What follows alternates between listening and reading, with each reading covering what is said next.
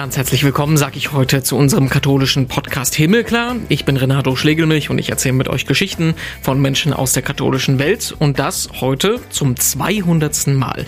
200 Mal haben wir mit Menschen aus der katholischen Welt gesprochen und ich hoffe, dass es jetzt immer noch genauso interessant ist, wie es am Anfang gewesen ist. Und zu unserer 200. Folge haben wir uns einen ganz spannenden Menschen eingeladen. Unser Gesprächspartner ist nämlich heute Johann Bonny, Bischof von Antwerpen. Sie tun sich dann ja als Bischof Bischof gegen den Willen des Vatikans des Papstes stellen, dem sie eigentlich zum Gehorsam verpflichtet sind. Bringt einen das nicht in so einen Gewissenskonflikt? Nein, weil es um den Papst geht. Nicht jeder Mann in Rom ist Papst. Den Namen habt ihr vielleicht schon mal im Kontext des synodalen Weges gehört. Da hat er nämlich bei der letzten Vollversammlung im März für Aufsehen gesorgt, als er in einem Gastbeitrag erklärt hat, weshalb in Flandern homosexuelle Paare von der Kirche gesegnet werden und es dafür aus dem Vatikan keinen Widerspruch gegeben hat.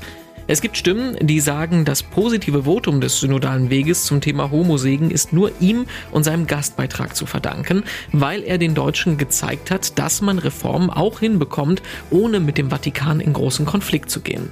Selbst vom Papst gab es nämlich keinen Widerspruch. Ich habe persönlich zweimal mit dem Papst gesprochen über diese Themen. Ich werde nicht publik sagen, was wir und wie er etwas gesagt hat. Aber im Gewissen wisse ich, dass ich und wir nicht gegen den Papst gehen. Johann Bonny, der Bischof von Antwerpen, ist zu Gast in unserer 200. Folge vom Himmelklar Podcast. Viel Spaß! Grüße Sie, schönen guten Tag. Guten Morgen. Sie haben im Rahmen des synodalen Weges bei der letzten Synodalversammlung in Frankfurt einen der äh, beeindruckendsten Wortbeiträge äh, gebracht, der auch, ich denke, einiges bewegt hat. Bevor wir aber darüber reden, äh, wollen wir erstmal Ihr Land, Ihre Kirche versuchen ein wenig zu verstehen. Ähm, wenn man aufs Papier guckt, ähnelt sich die Situation in Belgien mit der von Deutschland ziemlich. Also die katholische Kirche ist zwar die Mehrheitsreligion mit ungefähr 60 Prozent äh, Getauften, aber die ähm, Besucher der Sonntagsmesse, die liegen auch relativ gering, so bei 5 Prozent ungefähr. Können Sie uns das ein bisschen erklären? Was ist da die Situation bei Ihnen? Was ist da der Hintergrund auch verglichen mit Deutschland? Ja, Belgien ist immer zwei in eins. Im Süden Französisch sprechend, im Norden Niederländisch sprechend, Flämisch. Das Süden geht irgendwo mit, so die, die, mit Frankreich zusammen, die Mentalität, die, ja, die Kultur. Norden ist ganz germanisch, wie in Deutschland oder Holland oder äh, Großbritannien. So eine germanische Kultur, sehr säkularisiert. 5% am Sonntagsmesse ist vielleicht noch ein bisschen zu schön. Ich denke, es ist weniger. Okay. Ähm, aber doch haben wir all diese katholischen Institutionen noch. Schulen, Krankenhäuser, Jugendbewegungen, alles. Alles war ganz katholisch hier. Wie in Bayern oder im, äh, ja, in, in Köln. Das alles war ganz katholisch und ist lang sehr katholisch geblieben, bis im 60er, 70er Jahre. Aber dann ist ein Umschlag gekommen und sind wir tiefer gefallen, denke ich, als andere Regionen. Man sagte, dass drei Länder später in diese Säkularisation gefallen sind und tiefer. Österreich, Belgien und Irland. Die waren superkatholisch, hyperkatholisch und dann, ja, von 70er Jahren an ist alles ganz geändert. Aber wir sind da so und äh, wir machen, was wir können. Wenn man fragt, geht es, wie geht es bei Ihnen, dann sage ich immer gut, gut, weil wir machen, was wir machen können. Nicht mehr als vorher, aber wir, suchen, wir versuchen in unserer Gemeinschaft kreativ anwesend zu sein, als eine offene Gemeinschaft und gute Beziehungen zu haben mit diesen gesellschaftlichen Entwicklungen, Kultur, äh, geistesgeschichtliche Entwicklungen, Politik auch. Ja, wir sind noch immer irgendwo Teil des, des, des äh, ja, dieser Gesamtentwicklungen. Und das ist gut. Ja, und auch bei uns wie in Deutschland gibt es viele neue Katholiken die von Ausland gekommen sind. Mhm. Osteuropa, Afrika, Asien. Und die bringen neue Luft in unsere Gemeinschaft. Das ist klar, neue Familien. Und diese neue katholische Familien, die haben nicht diese flämische oder westliche Kultur, die sind anders, aber die, die machen auch neue Erfahrungen möglich und helfen unsere alte Gemeinschaften etwas Neues äh, nach oben zu bringen. So, ja, ich bin nicht unglücklich in unserer Gemeinschaft, ganz nicht. Aber alles ist anders als in der Kirche, worin ich auch aufgewachsen bin in 50er, 60er, 70er Jahren. Aber das sind so ein bisschen vergleichen mit der Situation in den Niederlanden, weil da gibt es ja große Probleme, dass ja viele Kirchengebäude schon aufgegeben werden müssen, dass da Wohnhäuser und Bibliotheken oder alles reinkommt, weil halt die Bevölkerung gar nicht mehr den, den, den, den Wunsch nach ähm, Kirche als Kirche hat. Holland ist wie Belgien, aber doch auch ganz verschieden. Mhm. Wir haben dieselbe Sprache, aber nicht dasselbe Herz oder nicht dieselbe Mentalität. Sie haben in, in Holland haben sie immer leben müssen mit einer, mit einer protestantischen Kirche, Konkurrenz mit den Protestanten. Und Protestanten und Katholiken in den Niederlanden, die sind alle ein bisschen holländisch. Die haben etwas in gemein. Die Flamen, wir sind immer mehr geprägt gewesen, geworden durch die französische Kultur. Es war ein katholisches Land und alles ist hier etwas freier, gemütlicher äh, weniger ideologisch, weniger prinzipiell, aber ja, irgendwo doch dichter bei den Menschen und ihre konkrete Fragen. Besser integriert, denke ich, in der Gesellschaft, noch immer, besser integriert. Das heißt, die, ähm, wenn Sie als Bischof was sagen, spielt das auch noch eine Rolle für die Stadtgemeinschaft zum Beispiel. Also Ihre Stimme wird wahrgenommen. Doch, aber nicht mit, nicht mit Macht. Mit mhm. Macht hat es mehr zu sehen. Aber in diese gesellschaftliche Debatten können wir teilnehmen. Und sie laden uns auch aus zu sagen, was wir zu sagen haben. So, wir können sprechen. Und äh, wenn wir redliches, redlich sprechen oder evangelisch, dann hört man zu. Macht haben wir nicht mehr. Wir haben auch nicht mehr eine politische Partei, die für uns da ist. Nein, es gibt eine katholische Partei, aber es, wir arbeiten mit allen zusammen ne, und können mit allen sprechen auch. auch. Bei welchen ähm, gesellschaftlichen Themen spielt das denn eine Rolle? Also wo meldet sich die Kirche zu Wort? Wo wird auch auf die Meinung der Kirche gehört? Dank sei Gott haben wir Papst Franziskus. So, all diese Themen von Fratelli Tutti, Rechtfertigkeit, Verbindlichkeit, Solidarität. Und darüber können wir sprechen. Dann ähm, alles, was mit Laudato Si zu machen hat. Äh, ja, die, das alle ja, Klima und äh, Weltschutz und all das ganze Thema. Und dann auch sehr hilfreich für uns war Amoris Letizia über die Familienfrage. Mhm. Und ich selber habe verschiedene Male darüber gesprochen seit zehn Jahren.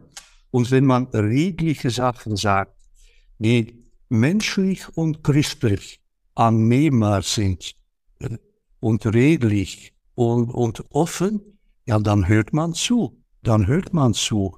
Es gibt so wenig andere Stimmen. Große Konkurrenz gibt es auch nicht mehr. Es gibt andere Religionen aber ihre Antworten sind nicht immer die Antworten, womit wir leben können. So, man erwartet etwas von der katholischen Kirche.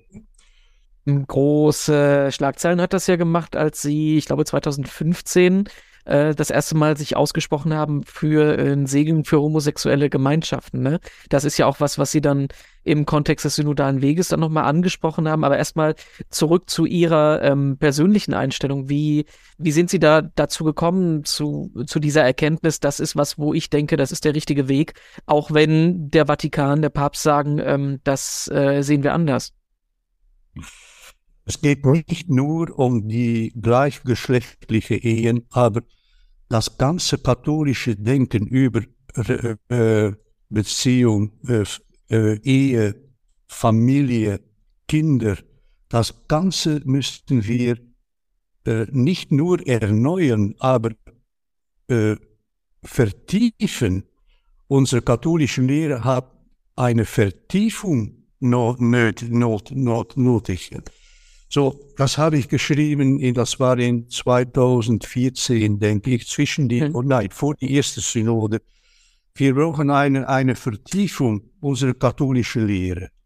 Sie ist irgendwo zu wiederholend, jetzt zu repetitiv und zu selbstbewusst. Wir wissen es, aber ja. Und diese Vertiefung ist auf verschiedenen Ebenen. So die Humanwissenschaften. Ja, da gibt es doch wichtige Entwicklungen über Mensch, Person, Sexualität, Ehe. Menschwissenschaftliche Entwicklungen in den letzten 30, 40, 50 Jahren. Dann die, die, der Glaube und äh, die Bibel. So die Exegese, unsere Theologen, Exegeten schreiben schon 30, 40 Jahre über diese Themen. Wenn der Bibel zum Beispiel, Altes Testament und Neues Testament, Paulus, über Homosexualität spricht, worüber spricht er dann? Spricht er über Paare, die verheiratet sind, oder, oder über Promiskuität? Worüber spricht er? Und das alles so mit mehr, mit mehr akademischer äh, Vernunft und, und rigoröser studiert werden. So die, all die, die Exegese ist weitergegangen. Dann die, äh, die Ethik- und Moraltheologie. Wir sind so froh, dass Papst Franziskus jetzt immer über äh, das persönliche Gewissen spricht. Was ist das, das persönliche Gewissen? Das sollen wir doch vertiefer begründen als vorher und Unterscheidung. Wenn man eine gewissensvolle Unterscheidung macht, dann und eine gute, die bestmögliche Unterscheidung macht, dann ist mir nicht mehr im Bösen, aber im Guten äh, zu finden ist. So die bestmögliche und die theologische Qualität, die gläubige Qualität der bestmögliche Unterscheidung ins Gewissen. Das sind ethische Fragen, worauf man weiter und tiefer arbeiten soll.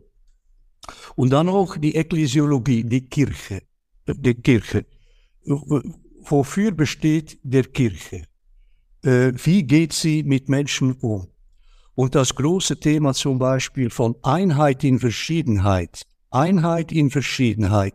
Was ist richtige Einheit, aber was ist auch richtige Verschiedenheit? All diese Fragen soll man sollen wir jetzt hineinbeziehen und vertiefen. Vertiefen mehr als äh, verneuen. Verneuen, ja, neu, neu, aber es, wir sollen, äh, unsere Lehre ist jetzt so oberflächlich, denke ich. Mhm. Es gibt so viele Entwicklungen, Entwicklungen auf verschiedenen Ebenen, die wir noch nicht mit, äh, mit hineinbezogen haben.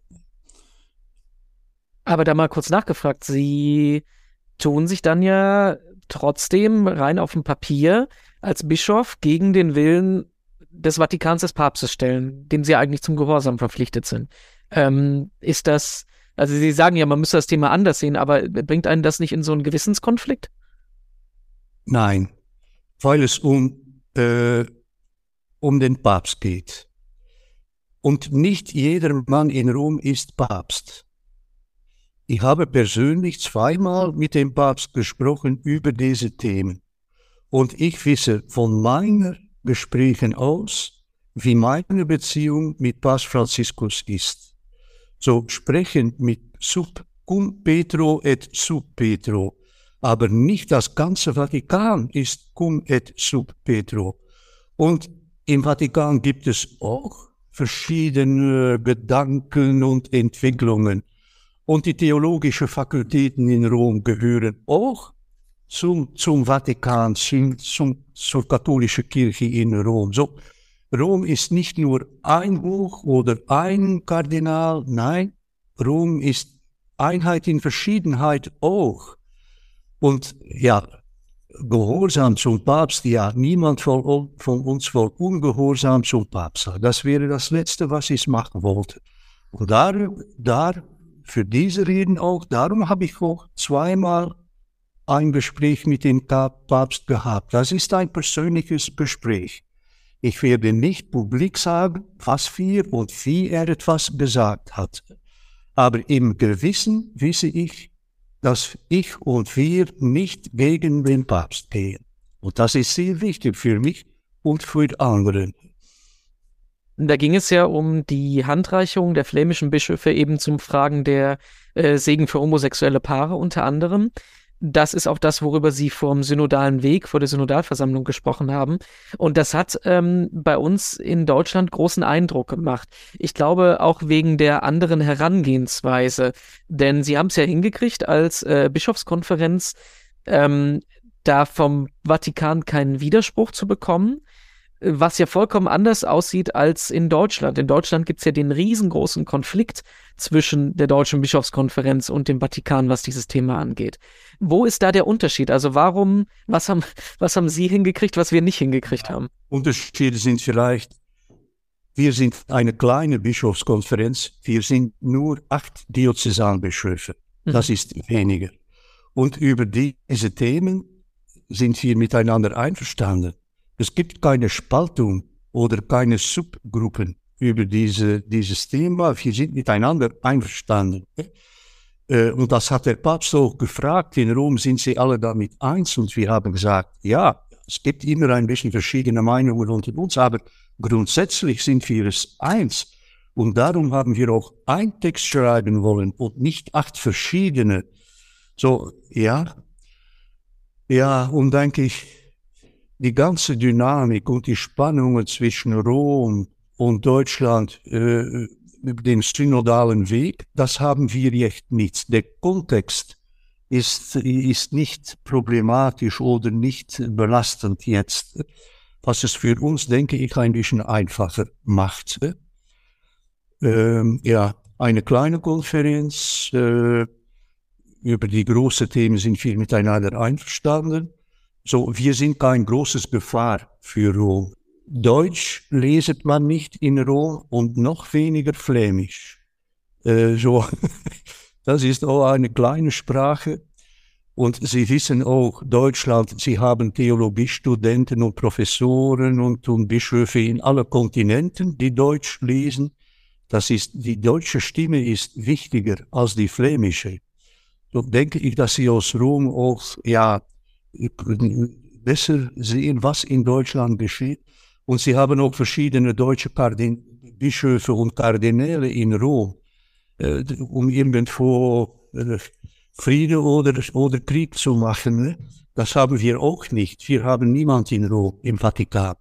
So, diese, ja, eine, eine große belgische Präsenz im Vatikan mit Bischöfen und Kardinälen haben wir auch nicht. Das macht es auch einfacher, denke ich. Aber für mich, was sehr wichtig ist, und ich möchte gerne damit helfen, ist, diese Spannung zwischen Deutschland und Rom ist nicht hilfreich. Irgendwo auch in Rom sollen sie besser zuhören und nicht so kritisch. Das hilft nicht und niemand. Und es ist, es gibt mehr Vorurteile als Urteile in dieser Diskussion. Es gibt mehr Vorurteile, persönliche Verletzungen persönliche Geschichte, auch von diesen Bischöfen und Kardinäle in Rom. Das ist eine Mischung von ja, persönlichen Erfahrungen, persönlichen Verletzungen auch und, und ja, theologische Fragen und theologische Verschiedenheit. Ein Gedanke, der mir da immer kommt, ist, äh, ob das nicht auch ein am Unterschied der Mentalitäten liegt. Sie kennen ja beide Seiten. Sie haben ja auch ähm, elf Jahre im Vatikan äh, auch mit Kardinal Kasper zusammengearbeitet. Ähm, was man mir in Rom im Vatikan immer sagt, warum müsst ihr als äh, Deutsche, als äh, germanische Kultur, so haben sie das ja gerade genannt, etwas weitergefasst. Warum müsst ihr immer alles mit 50.000 äh, schwarz auf weiß Festlegungen, Fußnoten und sowas machen? Warum äh, macht ihr nicht einfach? Also ist das, ist das vielleicht auch dieser Mentalitätsunterschied, der wird wahrscheinlich auch eine Rolle spielen, oder? Und das habe ich auch den deutschen Bischöfen in Fulda gesagt. Rom ist lateinisch in alles. Und, und Deutschland ist ja urgermanisch, wie auch wir in, in Flandern hier germanisch sind. Und das ist ein großes Unterschied. Zum Beispiel in Rom sagt man so, ja, Sie können es machen, aber Sie sollen es nicht sagen. Ja, bei uns, was man tut und was man sagt, soll so, so viel als möglich über, übereinstammen. Im Süden nicht. So im Süden, was man tut und was man sagt. Ja, man soll Bella Figura machen, nicht? Hier nicht. Bella Figura hilft nicht bei uns. Es soll echt sein, äh? richtig. Das Richtige für uns ist wichtiger als das Schön. Es soll nicht schön aussehen, aber es soll richtig sein. Ja. Ein großer Professor bei uns kann in Jeans äh, seinen Kurs bringen. In Italien nicht. Er soll erstens schön aussehen. Und dann soll er auch, kann er auch sprechen. Äh, sprechen. So die, das sind verschiedene Mentalitäten. Und diese deutsche Gründlichkeit mit vielen, vielen Fußnoten, ja, das ist nicht lateinisch. Das, äh, nein. Äh, die beiden sind wichtig. Die beiden haben etwas, aber die sollen einander besser finden. Und in, ja, in früheren Jahrhunderten hat es immer wieder Spannungen gegeben, die nicht theologisch Essenz, in Essenz, nicht theologisch, aber kulturell waren. Die ganze Reformation im 16. Jahrhundert war im zugrunde ein kulturelles und nicht ein theologisches Problem. Später ist es ein theologisches Problem geworden, aber es war kulturell. Was Luther am Anfang fragte, war ganz germanisch. Gell? Aber hat, man hat eine lateinische Lösung auf sein germanisches Problem finden wollen. Und das geht nicht. Wie wir jetzt eine germanische Lösung für die, Itali die lateinische Fragen finden können. So. Aber die beiden sollen irgendwo in der Kirche einander finden, der Kirche zum Wohl, zum Wohl der Kirche. Hm, gehen wir nochmal auf die Synodalversammlung zurück und äh, Ihren Impuls, den Sie da gesetzt haben. Es gibt ja Stimmen, das sehe ich eigentlich auch so, die gesagt haben, dass äh, gerade dieser Impuls dazu geführt hat, dass äh, die, äh, die Abstimmung zum Thema äh, Segen für homosexuelle Paare eine Mehrheit bekommen hat, weil viele Leute im Plenum gesehen haben, aha, bei ihnen in Flandern hat's geklappt, deswegen können wir vielleicht auch diesen Schritt gehen. Ist jetzt Theorie. Ähm, aber also, also find, finden Sie das, finden Sie das gut, dass Deutschland den Schritt gegangen ist? Weil einerseits setzt man ja dadurch ein sehr starkes Zeichen. Auf der anderen Seite geht man ja noch tiefer in den mit Rom existierenden Konflikt.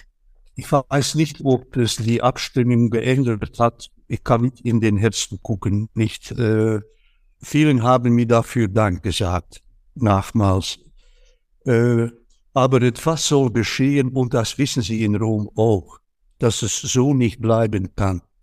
Als wir eine missionarische Kirche sein wollen, die die Frohbotschaft Jesu auf eine neue Weise hier im Westen zur Sprache bringt, dann sollen wir auch irgendwo eine Lösung für diese Frage finden. Das ist nicht so in Afrika, noch nicht oder noch nicht so in Asien. Es kommt da auch, sicherlich. Aber hier soll man irgendwo doch ein, eine Lösung für diese Frage äh, finden, die übereinstimmt, übereinstimmt mit dem humanwissenschaftlich, biblisch begründet ist, moraltheologisch auch und pastoral. Und ja, und der Papst, er weiß es auch. Er muss Herde sein oder Vater von allen, das verstehen wir. Und er muss auch nicht immer Ja oder Nein auf alle Fragen sagen. Das ist doch, das Papsttum ist nicht da, um auf jede Frage Ja oder Nein zu sagen, wie im Mittelalter, aber um ein guter Hirt, ein guter Vater zu sein für die ganze Gemeinschaft, um die Gemeinschaft zusammen zu halten. Dienst der Einheit in der Kirche, Einheit in Verschiedenheit. So, er soll nicht immer selbst Ja oder Nein sagen, du kannst, du kannst nicht. Nein, die Familie zusammenhalten. Und das finden wir auch schön in Papst Franziskus jetzt, die Familie zusammenhalten. Für Eltern und Großeltern, Das sind alle ihre Kinder und Enkel. Wie sagt sie auf Deutsch? Enkelkinder? Mhm. Ja. Und sie sollen die Familie zusammenhalten. Sie sollen nicht alle Fragen ja oder nein, mit ja oder nein beantworten. Aber die, die, die, ja, so machen, so da sein, ihr Haus, Tafel und Küche so einrichten, dass alle willkommen sind und bei ihnen, bei ihnen zu Hause miteinander sprechen können. Das ist Dienst der Einheit. Ja, ein Papst oder ohne Verschiedenheit in der Kirche hat keinen Sinn und keinen Auftrag. Warum besteht er dann? Wenn es keine Verschiedenheit gibt. Seine Großartigkeit ist, Gemeinschaft schaffen zu können, ein Ort zu sein, wo die Verschiedenheit, äh, wo alle Verschiedenheiten einander treffen und miteinander reden können. Also Auftrag der Bischöfe ist, Verschiedenheit zu schaffen. Wir müssen nicht nur Einheit schaffen, wir sollen auch Verschiedenheit schaffen. Und diese Verschiedenheit mit nach Rom bringen, im Hause des Vaters, des Papstes. Und er ist da, um dann diese Verschiedenheiten miteinander zu versöhnen und zu machen, dass sie einander helfen oder äh, ja, und füreinander sorgen können. Wir haben ja jetzt auch die Weltsynode vor uns, oder besser gesagt, wir sind drin in der Weltsynode und im Oktober haben wir das erste weltweite Treffen dann, was in Rom stattfinden wird. Wie blicken Sie darauf? Ähm, mit, mit welchen Erwartungen ähm, blicken Sie darauf? Hoffnungsvoll. Äh, ich hoffe, dass alles da gesagt werden kann, was auch, was hier gesagt wird.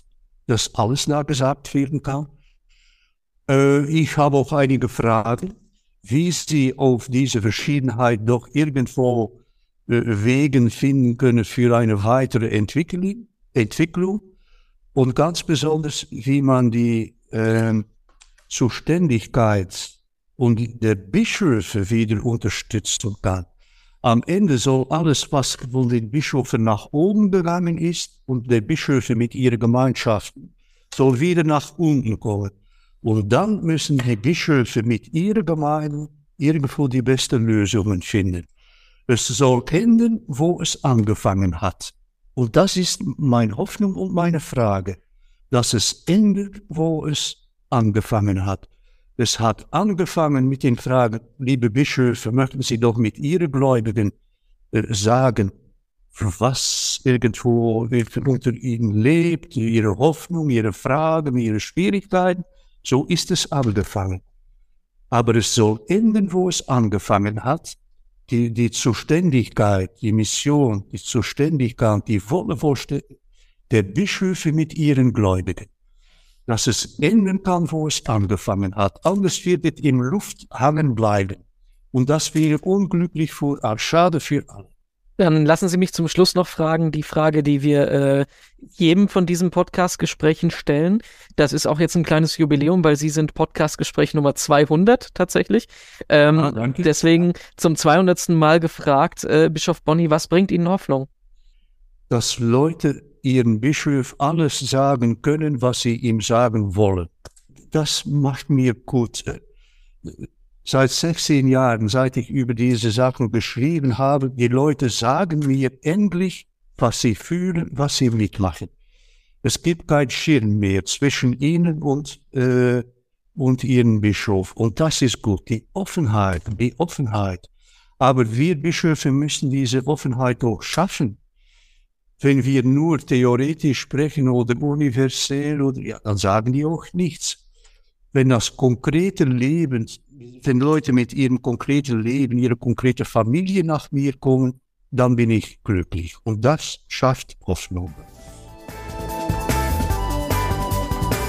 Soweit unser Interview mit dem Antwerpener Bischof Johann Bonny. Ganz herzlichen Dank dafür.